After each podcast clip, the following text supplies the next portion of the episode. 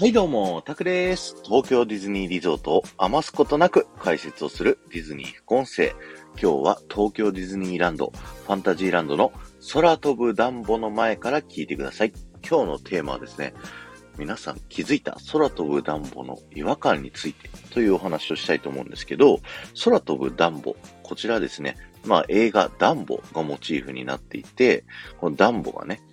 サーカスの像として生まれたんですけど、耳が大きいことを理由にですね、他のお母さん以外のね、像たちからいじめられたりとかしてた経験があったんですけど、ある時ね、お酒を飲んだ勢いで酔っ払って、なんかいつの間にか木の上に、こう、寝てたんですよ、ダンボが。で、それが、実は空飛べたんじゃねえかって言って、あの、最終的にダンボが空飛べる、大きな耳を使って、空を飛べるようになって、またサーカスの人気者になったっていうね。まあそういったストーリーになっているんですけど、まあその映画のモチーフになっているように、皆さんもですね、あの、ダンボに乗ってですね、空を飛ぶ体験ができるというアトラクションなんですけど、まあ、根本的にね、このアトラクションにこう突っ込むとすればですね、ダンボなんで10匹いるんっていうね そういうお話だと思います。で、この突っ込みはですね、あの、ウォルト・ディズニー自身もこのアトラクションを作る前からしてたんですって。で、あの、ダンボは1匹だと。なので、ここに10匹いるのはおかしいじゃないかと。そういうふうにあのー、作ったね、イマジニアっていうそのアトラクションを作る人たちに対して指摘をしたらしいんですけれども、えー、当時のイマジニアたちは、で、わかりましたと。この飛んでいる象たちを、ピンクの象、ダンボが酔っ払った時の、えー、ピンクの象10匹に変えれば、それは違和感がなくなりますよね。だからそれで行きましょうっていう風に提案をしたんですけど、ウォルト自身がですね、あの、ピンクの像10匹にしたらもう子供たちが乗るアトラクションなのに、もう怖がってしまうじゃないかと。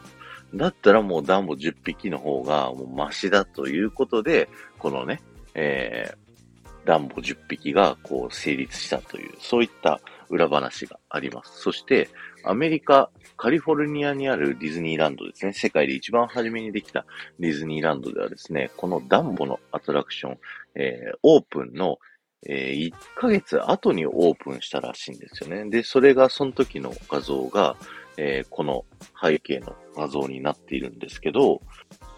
なんで、あの、遅れたか、オープンがっていうとですね、ある機能をやろうとしたけど、それができなかったっていうところがね、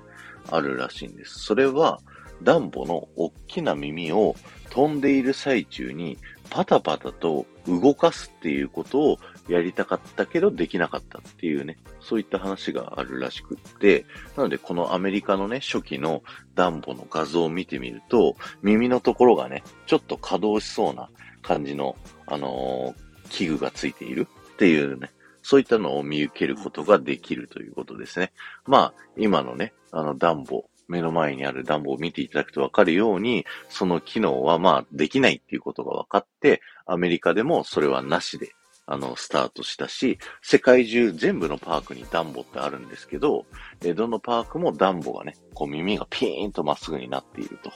そういったね、えー、作りになっているという豆知識で今日は終わりたいと思います。今日は終わりです。ありがとうございました。この放送が面白いと思った方は、ぜひいいね残していっていただけると嬉しいです。いつもいいねありがとうございます。そして、ハッシュタグディズニー副音声をタップしていただくと、僕が過去にお話しさせていただいた東京ディズニーリゾートのいろんな場所でですね、豆知識をお話しさせていただいてますので、ぜひそちらの方も聞いてみてください。あの、ハッシュタグのね、東京ディズニーランド C だったり、各テーマ、エリア、テーマ、ポートだったりですね、えー、それぞれのアトラクションだったりのハッシュタグもタップしていただくと、その同じアトラクション、同じエリア内の他のディズニー副音声も聞くことができますので、ぜひ聞いてみてください。